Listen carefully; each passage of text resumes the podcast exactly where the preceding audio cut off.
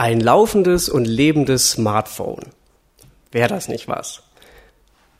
Der Text, der da war und die Stimmen waren, glaube ich, nicht ganz so wichtig. War jetzt alles auf Englisch, aber es ging darum, diesen Eindruck zu kriegen.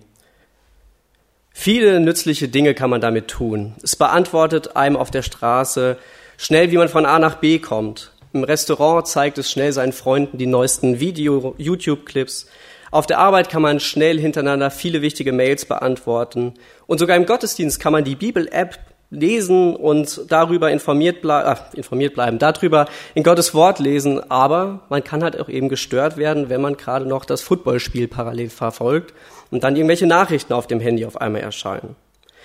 Beim Geburtstag des Kindes ist es zwar im Raum anwesend, das Smartphone, aber schaut gerade bei Instagram nach den neuesten Stories. Schlafen kann es auch nicht, es muss ja noch Candy Crush spielen, um noch eben einen Highscore zu bekommen. Und am Ende läuft das Smartphone an einem Schaufenster vorbei, spiegelt sich und man erkennt, das Smartphone kannst auch du sein. Das kann auch ich sein. Soll eigentlich jemanden darstellen, der heute durch dieses 21. Jahrhundert läuft. Und vielleicht kannst du dich auch mit der ein oder anderen Person in diesem Video identifizieren. Vielleicht bist du jemand, der auf der Straße diesem Smartphone begegnet und es ist ja schon super nützlich, wenn man jemanden kennt, der auf diesen tollen Geräten mal eben nachgucken kann, wie man denn jetzt wirklich am schnellsten von A nach B kommt oder was jetzt bei irgendwelchem Faktenwissen wirklich der Fall ist. Wann war denn jetzt eigentlich 9-11 in welchem Jahr? Oder wir sitzen mit Freunden im Restaurant und jeder kennt doch vielleicht diesen einen Freund, der immer sagt, hey, ich kenne da ein lustiges Video, willst du das mal sehen? Und hält einem sein Handy vors Gesicht. Und auch im Gottesdienst, vielleicht denkst du, ja, wofür braucht man denn diese ganze Technik hier eigentlich, um die Beziehung zu Gott aufrechtzuerhalten? Ist es nicht eigentlich total störend? Denn wir haben ja gesehen, das kann doch total ablenken. Ist es nicht alles irgendwie blöd? Vielleicht kannst du dich aber auch in das kleine Mädchen hineinversetzen, das eigentlich an ihrem Geburtstag nichts anderes möchte als die ungeteilte Aufmerksamkeit ihrer Eltern. Aber einer ist vielleicht doch immer am Smartphone und teilt die Aufmerksamkeit doch zwischen der aktuellen Situation und mit Dingen, die gerade parallel online passieren. Und natürlich das Offensichtliche, vielleicht bin auch ich selbst das mangelnde Smartphone. Ist ja schon super nützlich, aber es gibt halt eben auch einige Situationen, in denen es vielleicht einen eher fragwürdigen Nutzen hat und wo unser Verhalten mit diesen Geräten eher eigentlich was anderes ausdrücken, was wirklich tief in uns passiert. Wie verändert uns unser Smartphone? Das Video soll ein Beispiel sein für das generelle Thema, wie verändert uns das Internet, wie verändern uns die neuen Medien. Ja, also alle Technologien meine ich damit immer mit Smartphone, einem schlauen Handy, das durch das Internet seine volle Nützlichkeit entfaltet. Und oft werde ich einfach nur dieses Wort Smartphone verwenden oder das Internet kann aber auch ein Tablet sein oder ein Computer oder sonst was, was irgendwie durch Internet seinen richtigen Nutzen erst hervorbringt. Und auch wenn du kein Smartphone hast oder kein Computer hast, auch dann gilt diese Predigt dir. Denn wir alle kennen mindestens ein oder zwei Personen, auch in unserer Familie, die, wenn wir schon keins dieser Geräte haben, aber selbst diese Geräte haben. Und wenn wir Eltern sind und unsere Kinder erziehen, die vielleicht diese Geräte haben, obwohl wir selbst uns gar nicht so sicher mit diesen Technologien fühlen, spätestens dann bekommt es auf jeden Fall eine, eine hohe, hohe Relevanz für uns.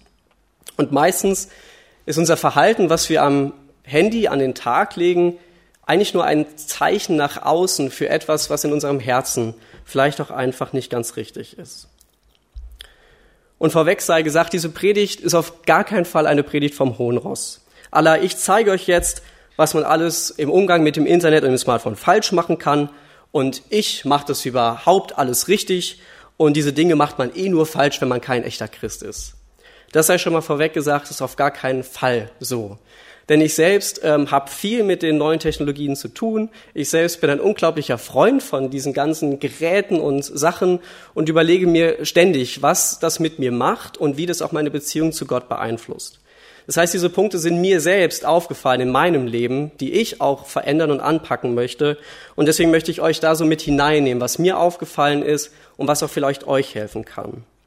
Denn Grundsätzlich sind Technologien, das, was wir heute haben, nicht, nichts per se Schlechtes.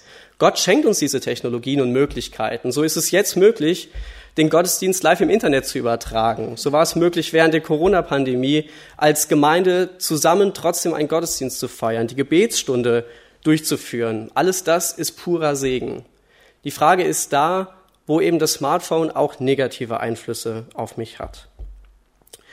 Und zu Anfang möchte ich gerne noch ähm, eine Minute der Stille haben, wo wir einfach gemeinsam ins Gebet gehen können.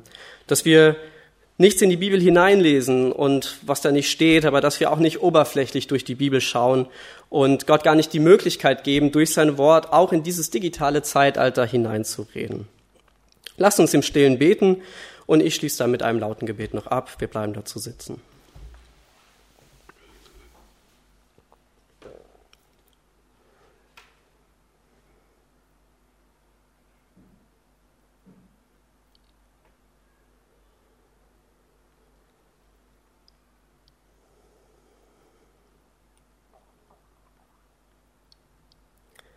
Jesus Christus, danke für dein Wort, aus dem wir heute hören dürfen.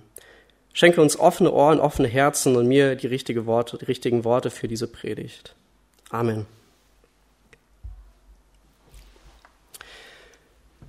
Viele der folgenden Gedanken stammen aus einem meiner Meinung nach sehr guten Buch von Tony Reinke, 12 Ways Your Phone is Changing You. Das war auch das, wo dieses Video herkam, heißt übersetzt, zwölf Arten, wie dein Smartphone dich verändert.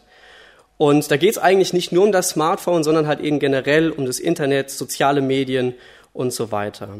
Und drei Punkte möchte ich da rausnehmen.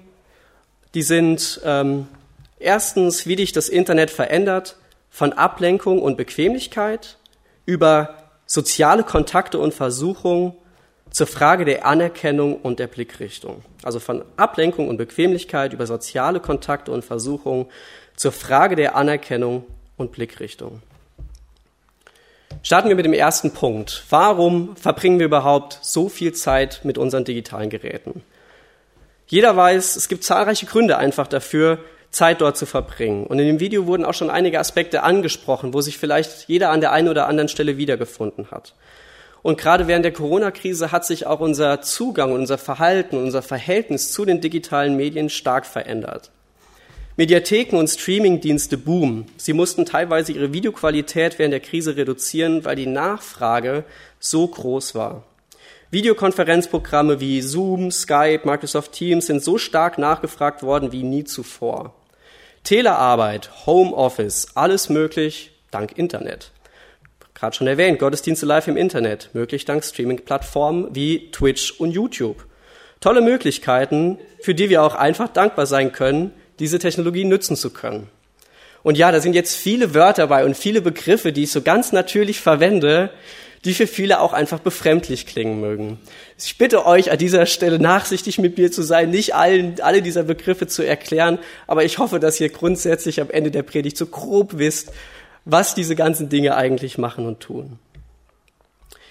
Wichtig für mich an dieser Stelle ist, es zu unterscheiden, wann ich das Internet ganz bewusst nutze und wann ich es unbewusst in irgendeiner Form nutze. Wann ich mich vorher frage, was ist eigentlich mein Ziel und was ist meine Motivation, wenn ich an meinem Handy sitze und wann verschwende ich vielleicht meine Zeit oder verplemper sie oder bin in so meinem Autopilotenmodus und ja, scrolle durch so Endlosseiten von Instagram, TikTok, Snapchat, Pinterest, Twitter, was auch immer euch da einfällt und welche dieser Namen ihr kennt.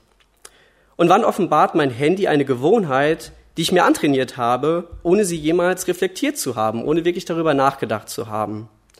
Wohin geht mein Blick als erstes nach dem Aufstehen und wohin kurz vor dem Schlafengehen? Ich warte auf den Zug. Was ist meine erste Reaktion, wenn ich das Gefühl oder den Anflug von Langeweile habe? Mir soll es besonders um diesen unbewussten Teil gehen. Dann, wenn mein Kopf eben auf Autopilot stellt und ich mein Alltagsprogramm abspule. Welche Rolle nimmt dort das Internet für mich ein? Und der amerikanische Theologe John Piper hat eine gute Zusammenfassung gefunden, die Gründe nennen, warum wir so viel Zeit im Internet verbringen. Und er unterteilt das in zwei unterschiedliche Kategorien. Das eine sind Gründe des Verlangens und das andere sind Gründe des Verdrängens. Und er nennt sie wie folgt. Zum Beispiel haben wir einfach ein natürliches Verlangen nach Neuigkeiten. Jeder ist gerne informiert, jeder ist gerne auf dem aktuellsten Stand, was in der Welt passiert, was bei meinen Freunden passiert. Und da ist es natürlich super toll, wenn wir so ein Gerät in der Hosentasche haben, wo wir sogar benachrichtigt werden, wenn gerade etwas brandaktuell und neu ist. Ob das jetzt gerade direkt für mein Leben wichtig ist oder nicht, sei erstmal dahingestellt, aber wir sind informiert und wir können mitreden, wir sind dabei. Das zweite könnte sein das Verlangen des Egos. Wir wollen wissen, was andere über uns und das, was wir sagen, antworten. Ja, wie ist es in einem Gruppenchat, wenn ich gerade eine Nachricht reingeschrieben habe und es war vielleicht ein bisschen provokant oder das kann man jetzt unterschiedlich verstehen wie gehe ich damit um? Gucke ich doch lieber tausendmal rein, wer hat schon diese Nachrichten jetzt gelesen? Ähm, hat er jetzt schon gelesen, aber noch nicht geantwortet? Oder hat einer nur mit einem Satz und einem Punkt dahinter geantwortet? Und so fängt man ja an zu überlegen, was steht eigentlich dahinter?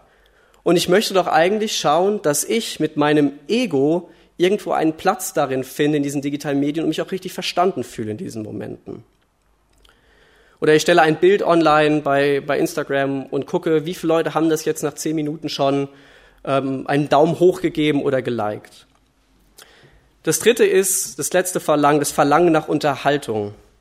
Wir wollen was Faszinierendes, was Verrücktes, was Bizarres, Wunderbares, Schockierendes, Fesselndes sehen. Nirgends ist das leichter als in der Flut des Internets, wo wir alles über uns her einströmen lassen können ohne Probleme. Die Sozialmedien sind so getrimmt, dass wir möglichst immer das gezeigt bekommen, was uns auch wirklich dranhält am, am Weiterschauen. Und das geht halt eben, indem wir immer wieder diesen Boah-Moment irgendwie im Internet erleben. Das vierte ist das Verdrängen von Langeweile. Wir wollen uns manchmal auch einfach ablenken und spielen oder daddeln lieber an unserem Handy rum, als etwas Sinnvolleres mit uns selbst anzufangen. Vielleicht finden wir auch ein Gespräch gerade langweilig, in dem wir verwickelt sind und teilen lieber unsere Aufmerksamkeit zwischen dem Gespräch und unserem Smartphone auf. So sind wir doch viel effektiver. Wir können doch zwei Dinge gleichzeitig tun. Wir können doch ein bisschen zuhören und ein bisschen im Internet sein. Aber ist das wirklich so? Ist es wirklich besser oder sinnvoller? Und was sagt das über uns, wenn wir dieses Verlangen haben, immer eigentlich auf unserem Handy was parallel machen zu wollen? Ein fünfter Grund kann sein, dass wir Verantwortung verdrängen wollen. Wir wollen für diesen Moment uns einfach dieser Verantwortung entledigen, die wir vielleicht als Väter, Mütter, Chefs, Angestellte, Schüler oder Studenten haben. Ja, wir müssten eigentlich gerade für die nächste Klassenarbeit oder die nächste Klausur lernen und wir haben jetzt ja schon eine Aufgabe wieder gerechnet, den Aufgabenteil B da sind zwar noch ganz viele, aber ich habe ja schon was geschafft. Ich könnte mich doch jetzt einfach mal ganz kurz mit meinem Handy beschäftigen. Danach kann ich ja immer noch weitermachen. Äh, ich belohne mich quasi so ein bisschen damit. Ich habe doch jetzt wieder ein bisschen was gemacht. Dann kann ich doch jetzt einfach auch mal aufs Handy gucken. Oder ist es wirklich, dass ich probiere zu fliehen, weil ich merke, ich verstehe hier eigentlich gar nichts. Aber wenn ich mich ja mit dem Handy beschäftige, kann ich ja nachher sagen, ja, ich hatte ja auch keine richtige Zeit, da war ja so viel anderes Wichtiges um mich herum und deswegen konnte ich das einfach nicht schaffen, meine Verantwortung, die ich eigentlich wahrnehme, gut auszufüllen. Und noch ein letzter Punkt ist das Verdrängen von Leiden. Vielleicht sitzen wir, sind wir auch einfach in Konflikten, in Beziehungskonflikten und haben Leid und Krankheit um uns herum. Und wir wollen die einfach lieber verdrängen und von uns fernhalten. Und es ist doch ganz schön, wenn ich so etwas Betäubendes wie mein Smartphone habe, wo ich mich einfach die ganze Zeit mit beschäftigen kann und da wird schon immer etwas Neues kommen, das mich einfach abhält, über dieses Leid wirklich intensiv nachzudenken, darüber vielleicht auch zu beten als Christen und mit Gott darüber im Gespräch zu sein. Das sind jetzt die ganzen menschlichen Gründe, aber natürlich gibt es auch die Internetkonzerne, die das natürlich noch alles begünstigen. Das Ziel ist heute, die Bildschirmzeit zu maximieren. Das ist das große Ziel der Internetkonzerne, dass wir möglichst lange am Tag in irgendeiner Form vor einem Bildschirm hängen. Ob das halt eben das Handy, das Tablet, der, der Fernseher, der, der, der Computer ist. Wichtig ist, dass wir lang genug vor einem Bildschirm sind, wo man uns auch Werbung zeigen kann und wir sie möglichst auch noch tolerieren, weil wir ja selbst noch denken, wir haben einen größeren Nutzen, jetzt gerade online zu sein. Es gibt sogar mittlerweile eine Forschungsrichtung, die nennt sich Captology. Steht für Computers as Persuasive Technology, was so viel heißt wie Computer als Technologien, Menschen zu überzeugen und zu überreden. Also es gibt wirklich überall diese Abteilungen, die sich nur darüber Gedanken machen, wie ich möglichst lang an meinem Geräten gehalten werde. Vielleicht kennt ihr das, ihr habt eine neue App auf dem Handy installiert und die sendet nun täglich ungefragt Mitteilungen, die euch neu, was Neues zeigen, was ihr entdecken sollt. Oder sie sagt euch, hier ist gerade ein Freund online, ihr müsst jetzt unbedingt mit dem irgendwie was zusammen in dieser App tun. Oder habt ihr euch schon mal vielleicht gefragt, warum es überhaupt diese Endlosseiten mittlerweile überall gibt? Warum reißt dieser Strom an neuen Informationen nie ab? Das ist nicht aus, aus dem ähm, tollen Gedanken der Internetkonzerne, etwas für euch zu tun. Nein, es ist rein der Wunsch, dass ihr möglichst lang davor bleibt, damit ihr vielleicht noch eine Werbung mehr guckt und die Firma noch ein bisschen mehr daran verdient an euch. Und es ist immer, dass die bewusste Entscheidung, die ihr trefft an eurem Handy, weggenommen wird, dass ihr möglichst lange in diesem Tunnel bleibt. Und wir sollen nicht zu viel überlegen müssen, was wir tun. Ja, wenn wir eine Serie vielleicht gucken auf irgendwelchen Streaming-Plattformen, dann kommt die nächste Serie in dieser Staffel oder die nächste Folge in dieser Staffel automatisch. Sonst wären wir ja an dem Punkt, wo wir entscheiden müssten, jetzt wirklich noch eine Folge davon zu gucken und müssten da ja draufklicken. Nein, es wird uns einfach gemacht. Wir können einfach in diesem Strom drin bleiben. Schauen wir uns dazu mal was in der Bibel ein. Jetzt habe ich viel erzählt, was alles gerade schlecht ist und was alles irgendwie fragwürdig oft ist. Und da lesen wir in 1. Korinther 6, Vers 12, alles ist mir erlaubt, aber nicht alles dient zum Guten. Alles ist mir erlaubt, aber nichts soll Macht haben über mich. Und jetzt vergleichen wir vielleicht diese Strömungen, was das Handy mit uns oft macht, mit diesem Bibelvers. Und ich kann mich das selbst fragen und ihr könnt euch das fragen. Wenn eine App mir diktieren kann, wann ich sie öffne und wann ich sie schließe, hat sie dann Kontrolle über mich oder habe ich Kontrolle über sie? In dem Moment, wo mein erster Impuls nach dem Aufstehen der Blick aufs Handy ist, was gerade als, am neuesten ist und das, die neueste, neueste Mitteilung zu sehen, da hat mein Smartphone Macht über mich.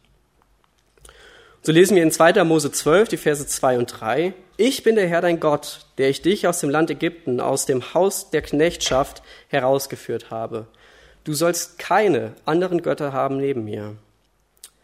Überprüfe ich mich selbst, ob der Gott der Bibel mein einziger Gott ist oder ob mein Smartphone mittlerweile Macht habe über mein Leben geworden ist. Und immer dann, wenn wir etwas von Gott gut geschaffenes, gut geschöpftes, die Technologie ist etwas von Gott geschaffenes und Gutes, wenn wir das aber nehmen, was von Gott, dem Schöpfer, geschaffen wurde, und dieses Geschöpfte auf die Stufe des, Geschaffen, äh, des, des Erschaffenden stellen, dann stellen wir unser Smartphone auf die gleiche Ebene wie Gott. Und das ist dann unser Götze. Und da müssen wir darauf achten, da sollten wir darauf achten, dass das nicht passiert, dass wirklich der Gott der Bibel, Jesus Christus, der einzige Ankerpunkt und das Zentrum bleibt.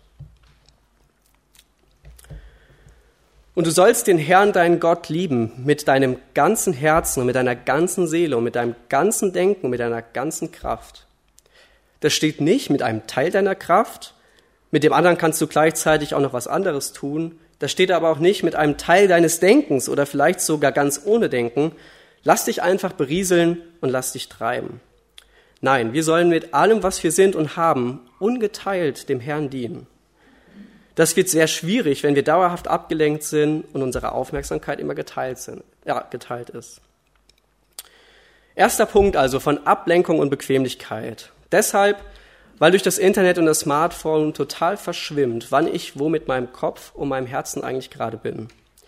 Das Internet macht uns nicht direkt zu kopflosen, bequemen und willenlosen Wesen, aber es fördert, dass wir uns ablenken lassen wollen und unsere Aufmerksamkeit teilen wollen. Und so verlernen wir einfach, etwas ungeteilte Aufmerksamkeit zu geben. Und das ist für die Beziehung zu Gott unerlässlich und das ist auch in der Beziehung zwischen Menschen unerlässlich, dass ich weiß, mein Gegenüber gibt mir gerade ungeteilte Aufmerksamkeit. Und genauso möchte es auch Gott, dass wir, wenn wir ihm dienen, mit ganzem Herzen dienen. Kommen wir zum zweiten Punkt. Wie dich das Internet verändert über soziale Kontakte und Versuchungen, habe ich es genannt. Jetzt oder vor ein paar Wochen und Monaten während Corona, da ist der kostenfreie Zugang zu so vielen Datenbanken, zu Lernmaterial, zu nahezu unbegrenztem Wissen einfach ein Segen. Das ist toll. Aber auch im sozialen Bereich hat das Internet neue Türen geöffnet. Und das sind halt eben die sozialen Medien. Es ist eine Möglichkeit, online Kontakte zu knüpfen und zu pflegen und auch meine Online-Präsenz, das wie ich erscheine im Internet, kann ich so gestalten, wie es mir gefällt, mit einem von mir gezielt ausgewählten Teil meiner Persönlichkeit, den ich gerne der Welt präsentieren möchte. Aber gerade da beim sozialen Kontakt ist es wirklich so einfach, den in das Internet zu verlagern. Kann ich Freundschaften rein digital aufrechterhalten oder gibt es doch einen Qualitätsunterschied zum persönlichen und direkten Kontakt? Und dazu auch ein Beispiel aus der Bibel aus 2. Johannes 12.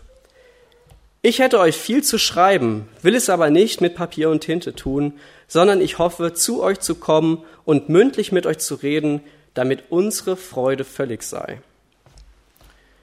Johannes nutzt für diese damalige Zeit in diesen letzten Versen seines zweiten Briefes neueste Technologie, um zu kommunizieren.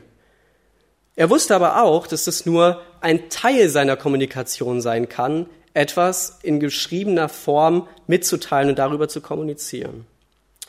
Und ein Professor der Philosophie am Denver Seminary, der ist Douglas Grothuis, der sagt, unsere Persönlichkeit kommt in einer E-Mail und in einem Tweet zum Teil bestimmt durch. Aber wir sind ganzheitliche Wesen. Wir haben Gefühle, Gedanken, Vorstellungen und einen Körper. Wenn wir einen Teil unseres Menschseins während der Kommunikation entfernen, dann werden Missverständnisse viel wahrscheinlicher. Und genauso wie es Johannes in seinem Brief festgestellt hat, so können wir das auch auf die sozialen Medien übertragen. Sie können ein Teil der Kommunikation sein und können diesen auch bestimmt gut abdecken. Aber es existiert trotzdem ein gravierender Unterschied, ob jemand direkt vor mir steht oder ich aus einer WhatsApp-Nachricht entziffern muss, was die andere Person mir eigentlich wirklich sagen möchte. Vielleicht habt ihr das auch schon erlebt, dass es wirklich massiv schwierig ist, neben der Sachinformation, die einer Nachricht drin ist, rauszubekommen, ob die Person jetzt gerade das glücklich, ironisch, negativ, aggressiv, was eigentlich die Einstellung war, was die Person mit dieser Nachricht vermitteln wollte. Und genau an der Stelle verlieren wir einfach immer einen Teil unserer Persönlichkeit, wenn wir nicht direkt gegenüber voneinander stehen und auch die komplette Körpersprache mit berücksichtigen können. Und ganz besonders in einer christlichen Gemeinschaft sucht Johannes als ideale Lösung den persönlichen und direkten Kontakt. Und wie gesagt, es ist absoluter Segen, dass wir jetzt diesen Gottesdienst livestreamen können und die Gebetsstunde digital machen können. Doch sollten wir schauen, dass wir diese Art des Dabeiseins nicht zu lieb gewinnen. Warum? Es ist einmal begründet mit meinem ersten Punkt, dass wir verlernen oder dass wir verleitet werden, passiv zu sein und uns berieseln lassen und nicht aktiv nach und mitdenken, weil wir uns hinter unserem Bildschirm auch einfach gut verstecken können. In diesem Moment, wo ich vor meinem Bildschirm sitze, bin ich oft Konsument. Ich lasse etwas auf mich einprasseln. Und die Frage ist, ist das für eine christliche Gemeinschaft, für das, wo wir uns gegenseitig im Glauben stärken sollen, die Art und Weise, die dauerhaft gut ist für den persönlichen Glauben?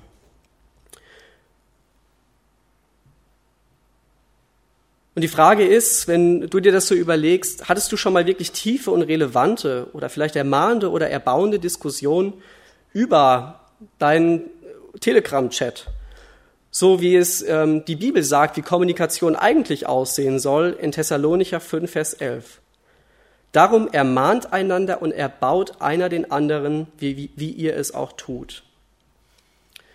Wie gut ist das möglich, über die neuen Medien wirklich diese Art der Kommunikation zu pflegen, die wirklich erbaut, die wirklich voranbringt, die eine Tiefe hat, ähm, ja, die vielleicht meiner Meinung nach schwierig ist, diese über das Internet ähm, zu realisieren.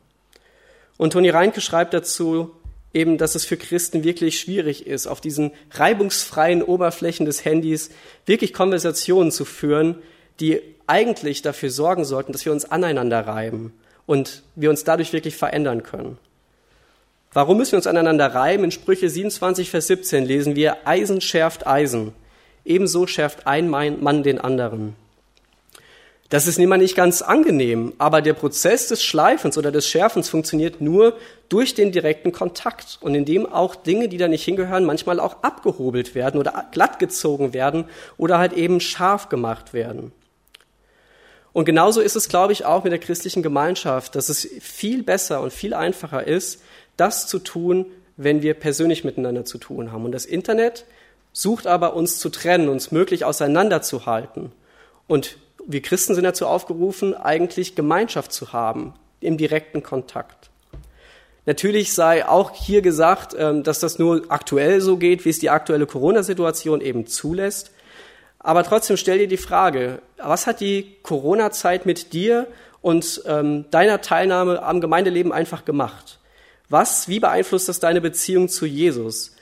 Bist du vielleicht in eine Passivität gerutscht, weil es ja so bequem ist, von zu Hause zuzuhören? Oder ist es einfach deine Möglichkeit, weil es einfach berechtigte und ganz viele gute Gründe gibt, gerade nicht mit anderen Menschen so nah aufeinander zu hängen, zu sagen, nein, aber so kann ich trotzdem noch ein Teil dieser Gemeinschaft sein? Das kann ich von außen natürlich nicht beurteilen und das muss jeder für sich selbst wissen, aber ich frage dich deshalb direkt, was du denkst, wie du zu diesem Thema stehst. Zum zweiten Teil diesen zweiten Punktes das Thema Versuchung. Wir als Christen haben viele Stellen, an denen wir einfach angreifbar sind und einfach nicht perfekt sind. Der Teufel hat viele Möglichkeiten, uns von Jesus fernzuhalten und uns wegzuziehen und uns diesem Ziel, in dieser Nachfolge wirklich so zu werden wie Jesus, also Jesus ähnlich zu werden, davon möglichst abzutreiben. Und das Internet bietet ein einfach besonders großes Feld an Versuchungen, die in dieser Form auch einfach vorher noch nicht da waren. Ich fühle mich im Internet, am Smartphone vielleicht ganz unbeobachtet. Ich denke, dass niemals jemand erfahren wird, was ich gerade hier mache, was ich mir anschaue oder tue. Und auf eine ganz besonders große und verbreitete Versuchung möchte ich speziell eingehen. Ich glaube nämlich, dass wir neben der Corona-Pandemie eine noch viel größere digitale Pandemie haben, und das ist die Pornografie. Zwei Fakten dazu aus einer Statistik der Website Netzsieger. 25 Prozent aller täglichen Internetsuchanfragen drehen sich um Pornografie. Das sind 68 Millionen Suchanfragen am Tag. 35 Prozent des Datenverkehrs im Internet ist pornografischen Ursprungs. Und das fand ich erstmal ziemlich krass. Natürlich können wir jetzt als Christen sagen, oh, super, das ist ja die Welt da draußen, aber wir wissen ja, das ist nicht gut für uns.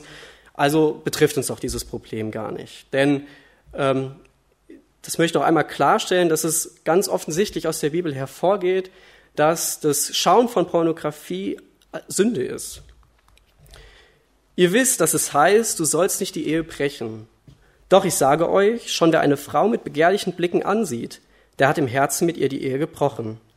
Wenn dich also dein rechtes Auge zur Sünde verführt, dann reiß es heraus und wirf es weg. Besser du verlierst eins deiner Glieder, als dass du unversehrt in die Hölle geworfen wirst. Es ist also eindeutig, dass wir uns davon fernhalten sollten und wir davon einfach Abstand nehmen sollten. Und jetzt kommt die Frage, das ist jetzt ja quasi erstmal das Generelle, gibt es denn auch irgendwas, was das über uns Christen aussagen kann? Und das Spannende an diesem Buch, was ich vorhin gesagt habe, ähm, dieses 12 Ways Your Phone is Changing You, hat eine Umfrage im Jahr 2018 durchgeführt unter 8000 Christen. Und dort war eine Frage oder eine Aussage, wo man Ja oder Nein antworten sollte, ich konsumiere regelmäßig Pornografie. Und es ist eine Internetseite, die wirklich eine ähm, evangelikale Ausrichtung hat, wo also die Leute, die sich auf dieser Internetseite informieren und Blogartikel lesen, ähm, wo man sagen kann, hey, die sind eigentlich echt voll, voll dabei. Und das sind, das sind die Ergebnisse dazu. Ja, und es kam halt eben raus, dass zwischen den 18- und 29-jährigen Männern rauskam, dass 50 Prozent circa angegeben haben, dass sie regelmäßig Pornografie konsumieren. Bei den Frauen ist es etwa jede Zehnte zwischen 18 und 29 und die Anteile werden immer kleiner mit steigendem Alter. Aber es ist eben auf gar keinen Fall so, dass es ein Problem ist, mit dem wir uns Christen nicht auseinandersetzen müssten. Es ist einfach ein unangenehmes Thema und man spricht nicht gerne darüber, weil es irgendwie nicht, nicht darüber geredet gehört. Aber diese Umfrage zeigt halt eben, wie stark wir doch eigentlich davon betroffen sind und was eigentlich im Hintergrund so passiert. Haben wir vielleicht selbst Probleme damit? Kennen wir vielleicht ähm, jemanden, der damit Probleme hat? Wahrscheinlich nicht, weil man redet ja nicht darüber. Aber auch die Frage, wie weißt du, wie deine Kinder damit umgehen, wenn sie freien Internetzugang haben, wenn sie ein Smartphone haben? Es gibt viele Möglichkeiten, Dinge einzuschränken und zu reduzieren. Aber habt ihr euch schon mal darüber Gedanken gemacht, was aktuell hip und der Trend ist, was für Bilder sich rumgeschickt werden in diesen Verläufen? Wie nah seid ihr an dieser Stelle da dran? Und deswegen, das ist eine Sünde, und man kann auch sagen, es ist eine Sünde, wie auch alle anderen Sünden Sünden sind. Sie ist nicht noch viel schlimmer als alles andere. Deswegen mache ich euch wirklich Mut dazu, wenn ihr damit Probleme habt, dieses Thema anzugehen, vor Gott zu bringen, dafür Buße zu tun. Und wenn ihr es selbst nicht schafft, dann sucht euch eine vertrauenswürdige Person, vielleicht die Eltern, vielleicht jemanden aus, aus der Gemeinde, mit dem ihr auch so, solche Themen einfach besprecht und dagegen vorgeht. Es geht nicht darum, jemanden damit niederzumachen, schlecht zu machen, sondern es geht um deine persönliche Beziehung zu Jesus Christus und die Beziehung deiner Kinder vielleicht zu Jesus Christus, um wie sie diese gestalten und wo das Internet vielleicht Fallstricke bietet, dessen du dir vielleicht gar nicht bewusst bist oder vielleicht nicht bewusst sein möchtest. Ich komme zum letzten Punkt. Wie dich das Internet verändert zur Frage der Anerkennung und der Blickrichtung. Starten wir mit einem kleinen Beispiel. Instagram. Wahlweise kann es auch Facebook sein, wo ich an meine Wand was dran schreiben kann. Kann aber auch sein, dass es meine Snapchat-Story ist, wo ich das neueste Bild reinstellen will oder das neueste Musik Musikvideo bei TikTok. Was auch immer, vielleicht ist auch der WhatsApp-Status, der dich dazu verleitet. Die Frage ist nämlich immer die gleiche. Warum stelle ich etwas online? Warum gebe ich etwas von mir preis? Ein Bild, ein Gedanken, ein Kommentar, ein Video. Und wie hat sich das vielleicht verändert über die Zeit, warum ich Dinge von mir und meiner Persönlichkeit teile? Stellt euch vor, vor ein paar Jahren, als ihr vielleicht noch jünger wart, wie auch immer, als es das Internet noch nicht so stark gab, ihr wart im Urlaub und ihr kommt nach Hause und ihr besucht eure Oma und ihr seid bei ihr jetzt zum Kaffeetrinken eingeladen. Und eure Oma fragt euch, hey, erzähl mal, wie ist es denn gewesen im Urlaub? Ich möchte alles wissen und alles sehen und alles hören. Hast du Bilder gemacht? Was hast du erlebt? Ja, und das ist eine ganz ehrliche und aufrichtige Interesse an der Person und möchte deshalb so viel wie möglich über diese Erfahrung wissen. Ich, das Interesse eurer Oma ist halt ehrlich und deshalb zeigt ihr erst im zweiten Schritt die Urlaubsbilder. Und jetzt fragen wir uns heute, wir waren unterwegs, wir haben was Tolles erlebt und jetzt veröffentlichen wir das online. Ist es auch, weil wir denken, dass die Menschen, mit denen wir online Kontakt haben, sich so sehr freuen, weil du ungefragt eigentlich schon die Frage beantwortet hast, hey, was hast du eigentlich erlebt? Ja, also ist es, denken wir immer noch, dass es äh, unsere, unsere Oma in diesem Beispiel auf der anderen Seite am Handy sitzt und sich ehrlich einfach darüber freut, dass wir sie gerade etwas über uns über uns mitteilen und das halt eben jetzt im Internet tun können. Das ist ja einfach viel praktischer. Oder hat sich vielleicht doch irgendein Paradigmenwechsel eingeschlichen, dass es gar nicht mehr darum geht, den anderen Personen einen Gefallen damit zu tun, weil sie sich ehrlich für mich interessieren, sondern muss ich vielleicht etwas heute online stellen, damit sich ja überhaupt Leute für mich interessieren. Und das finde ich eine ganz, ganz spannende Frage, wie sich das verändert hat. Gerade so, wenn man dieses Thema Influencer ähm, sich überlegt, also Leute, die online halt eben solche Profile haben und aktiv irgendwelche Markenprodukte fotografieren und ganz äh, unterschwellig bei sich mit in die Bilder aufnehmen, um so Leute zu beeinflussen. Machen solche Influencer das, weil sie denken, dass die ganzen Menschen die auf dieses Profil Zugriff haben, sich freuen, etwas über das Leben dieser Person zu hören? Oder ist es mehr Selbstdarstellung? Und dieser Paradigmenwechsel, wie wir im Internet Anerkennung geben und wie wir sie bekommen, ist auch eine, ja, ein großes Problem. Denn es sagt viel darüber aus, wessen Anerkennung auch über das Internet hinaus ich eigentlich suche. Suche ich die Anerkennung vor den Menschen oder suche ich die Anerkennung Gottes? Und es ist auch ein nicht unbekanntes Problem. Und auch in der Bibel wird darüber berichtet, so zum Beispiel in Johannes 12, die Verse 42 und 43. Doch glaubten sogar von den Obersten viele an ihn, aber wegen der Pharisäer bekannten sie es nicht, damit sie nicht aus der Synagoge ausgeschlossen würden. Denn die Ehre der Menschen war ihnen lieber als die Ehre Gottes. Wenn du die Ehre der Menschen suchst wenn du versuchst, die meisten Likes zu bekommen, die meisten Kommentare, die meisten Klicks und Votes, dann frag dich ganz ehrlich, ob du wirklich Gott Anerkennung, Gottes Anerkennung höher schätzt als die der Menschen. Niemand kann zwei Herren dienen, denn entweder wird er den einen hassen und den anderen lieben, oder er wird dem einen anhängen und den anderen verachten. Wer Vater oder Mutter mehr liebt als mich, der ist meiner nicht wert. Und wer Sohn und Tochter mehr liebt als mich, der ist meiner nicht wert. genauso gültig ist, wer das Internet, wer sein Smartphone mehr liebt als mich, der ist meiner nicht wert. Und dann bringe ich es auf die Spitze. Wenn du Christus folgst, dann wird dir die Welt oft nicht folgen oder sie wird dir einfach nicht folgen. Wenn die Ehre der Menschen dein Gott ist, dann kannst du nicht gleichermaßen Gott, Jesus Christus, die Ehre geben. Heißt es jetzt, jeder, der etwas online schreibt oder ein Bild einstellt, der kann wieder kein echter Christ oder ein schlechter Christ sein? Natürlich nicht. Erst einmal kann ich nichts darüber aussagen, was die Motivation von jedem Einzelnen ist, warum er sich wie auch im Internet verhält. Wie bei so vielen Dingen im christlichen Glauben kommt es auf meine persönliche Herzenseinstellung an. Und wenn du in Zukunft vielleicht etwas online stellst und etwas online teilst, frage dich vielleicht die folgenden Dinge. Ist es dein innigster Wunsch, Gott damit zu verherrlichen, oder lenkt dein Handeln online eher vom Gott ab? Wird das nur zeigen, dass ich etwas weiß, was andere nicht wissen? Wird mich das absichtlich zu gut darstellen oder ist es authentisch? Wird das andere neidisch machen? Trägt es eher zur Einheit oder zur Aufruhr bei?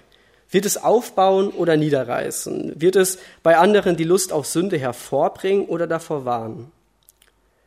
Und wenn du mit einem aufrichtigen Bedenken bei dein, ein aufrichtiges Bedenken bei anderen Mitchristen hast, dann scheu dich nicht, sie auch darauf anzusprechen. Nicht in der Form mit dem Finger drauf zeigen und sagen, du machst aber und du bist böse. Nein. Erst sollen wir bei uns selbst anfangen und selbst schauen, wo wir das sind. Aber wir leben in einer christlichen Gemeinschaft, die davon lebt, dass wir uns gegenseitig erbauen und auch ermahnen. Und deswegen das ganz ehrlich auch in unsere Gespräche mit einfließen zu lassen, wo wir selbst Probleme haben, wo aber auch vielleicht andere Probleme haben können. Passend zu der Frage, nach wessen Anerkennung ich suche, vielleicht auch noch die Frage, mit welcher Perspektive ich eigentlich im Internet aktiv bin. Wie viel Prozent der Inhalte, denen ich begegne und die ich aufnehme, beschäftigen sich mit dem Hier und Jetzt, also mit der Welt, mit der Politik, mit dem Irdischen, mit dem aktuellen Moment, mit der sehr nahen Zukunft?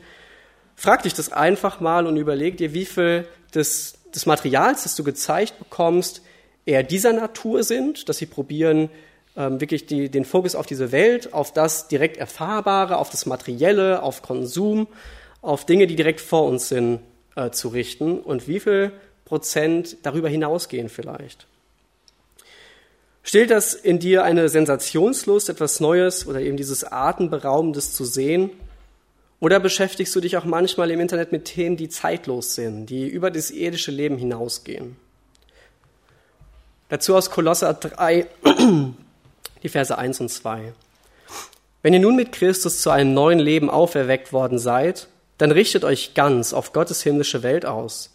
Seht dahin, wo Christus ist, auf den Ehrenplatz an Gottes rechter Seite. Ja, richtet eure Gedanken auf Gottes himmlische Welt und nicht auf das, was diese irdische Welt ausmacht. Sicher, wir müssen unser normales Leben hier auf der Erde bestreiten. Wir müssen einkaufen, vielleicht auch online. Wir müssen arbeiten, vielleicht auch im Internet. Wir müssen Hausaufgaben machen. Vielleicht ist die Abgabe auch mittlerweile online. Wir müssen die Steuererklärung machen. Alles mittlerweile online möglich und Dinge, die zu unserem normalen Leben dazugehören. Aber an welchen Stellen darüber hinaus hänge ich mich mit meinen Gedanken an diese Welt, an das, was sie zu bieten hat, und wo hänge ich mich mit meinen Gedanken an Gott, an die Ewigkeit? Und wieder da bietet das Internet einfach eine große, große Möglichkeit, eine falsche Perspektive einzunehmen. Eine, die eben nur auf das Hier und Jetzt ausgerichtet und das irdische Leben ausgerichtet ist. Christus ruft uns aber auf, habt eine Ewigkeitsperspektive. Habt im Blick, dass dein Leben auf der Erde so kurz ist im Vergleich mit der Ewigkeit, die du mit mir verbringen wirst und kannst. Also zeige doch deine Perspektive auch durch das, was du im Internet tust und was du konsumierst und was du dort ja, dir anschaust und was halt eben auch nicht. Und dafür ist es eben nötig, die unbewusste Zeit, die vielleicht einen großen Teil einnimmt in unserem Internetverhalten, zu einer bewussten Zeit zu machen, unsere schlechten Gewohnheiten zu guten Gewohnheiten zu machen. Denn Gewohnheiten sind an sich ja auch etwas Tolles. So eine Routine zu haben mit Dingen ist, ist ganz normal. Sowas schleift sich einfach ein. Nur die Frage ist, ob das Internet uns Gewohnheiten geschaffen hat oder wir zu Gewohnheiten gekommen sind wo wir uns haben treiben lassen, eigentlich weg, weg von Gott. Und vielleicht können wir diese einfach ersetzen mit Gewohnheiten, die wir uns antrainieren, die gut sind. Wo wir uns überlegen, was mache ich wirklich als erstes nach dem Aufstehen? Mich mit Gottes Wort zu beschäftigen und der Bibel und mit dem Gebet oder doch erst das Smartphone. Vielleicht kann das was sein im Alltag, was dir einfach hilft, manche von diesen negativen Gewohnheiten zu durchbrechen. Denn im letzten Ende geht es immer um den Glauben. Es geht immer darum, was das Leben nach dem Tod ausmacht. Es geht darum, wie wir die Ewigkeit verbringen werden. Jesus hat uns aus Glauben errettet. Und dieser Jesus spricht durch die Bibel sogar in diese heutige Zeit voll mitten rein. Und vielleicht sind noch einige Punkte offen, bei denen du dich hinterfragen kannst. Habe den Mut, mit den Augen auf das Ziel gerichtet zu leben und nicht mit den Augen auf den Weg, auf dieser irdischen Welt.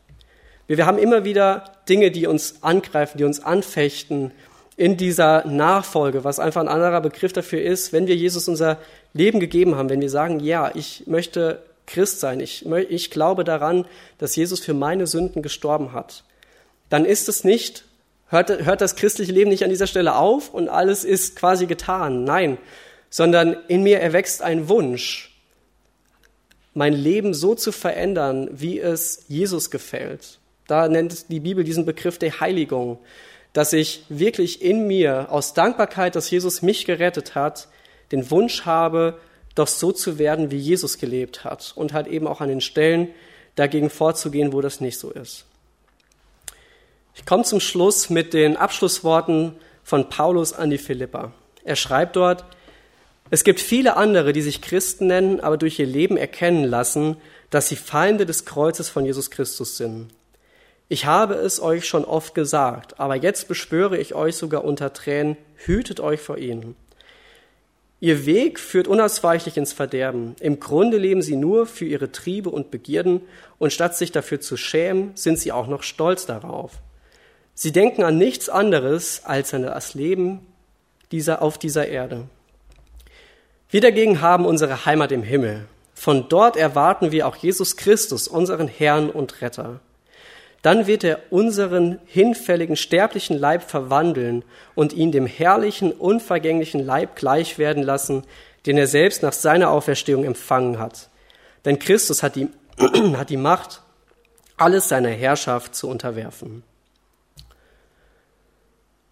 Und mit diesen eindrücklichen Versen, was die Bibel sagt, was hier Paulus schreibt an die Philipper, was unser Fokus sein soll, was uns unterscheidet von Menschen, die nicht Christen sind, dass wir uns einfach gegenseitig ermutigen, wirklich an dieser Stelle uns zu unterscheiden.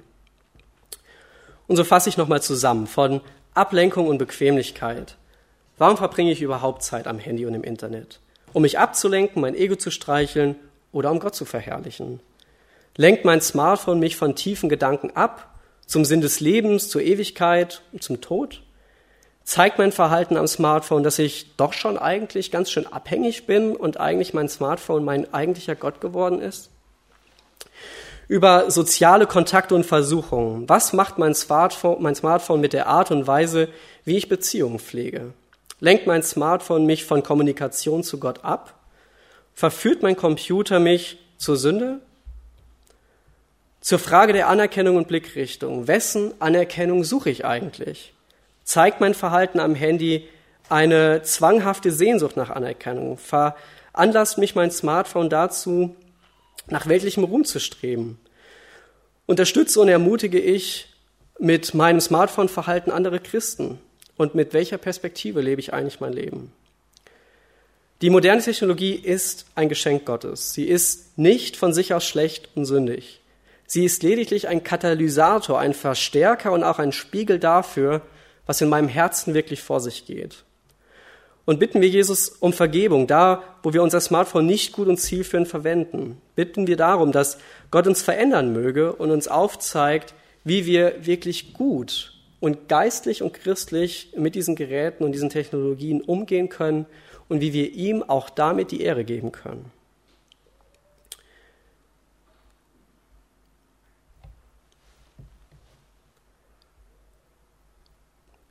Soweit zu meinen Gedanken, die ich mir zu diesem Thema gemacht habe. Und ich glaube, ich lasse es dabei und äh, sage dazu Amen. Zum Abschluss möchte ich aber gerne noch mit uns beten und ihr dürft dazu aufstehen.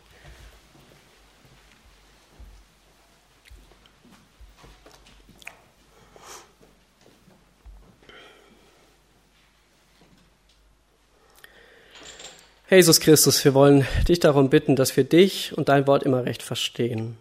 Du weißt, wie schwierig das ist und wir oft denken, dass das, was in der Bibel geschrieben steht und das mit und die Probleme, mit denen wir uns heute rumschlagen, dass das so fern und so getrennt voneinander ist und dass du doch in deiner Bibel gar nichts darüber aussagst. Bitte hilf uns immer wieder zu verstehen, dass das nicht der Fall ist, sondern dass du intensiv in diese Zeit hineinsprichst und uns ganz klar aufzeigst, auch mit unseren Handys, unseren Computern, was du zu diesem Umgang sagst. Zeig uns da ja zu verstehen, dass das, was wir online tun, immer nur ja irgendwie das Symptom ist, aber die Ursache viel tiefer in uns drin liegt, nämlich in unserem Herzen. Schenk uns diese Einsicht und das ehrliche Hinterfragen, wo unser Herz auf dich ausgerichtet ist, wo du wirklich absolute Fokus bist und wo wir auch Dinge vielleicht in unser Leben hineingelassen haben, die du so nicht möchtest. Und wir wollen dich um darum Vergebung bitten. Wir wollen dich darum bitten, dass du uns verwandelst und uns immer ähnlicher deinem Sohn werden lässt auf diesem Weg hin zu der Herrlichkeit mit dir. Schenk uns diese Perspektive, dass nicht das Leben hier auf Erden und der weltliche Ruhm das größte Ziel ist, sondern dass es dein Ruhm und deine Ehre ist, um die es uns gehen soll und dass wir in Ewigkeit diese, diese Herrlichkeit verbringen dürfen. Segne jetzt diesen Sonntag und segne uns die kommende Woche, Herr. Amen.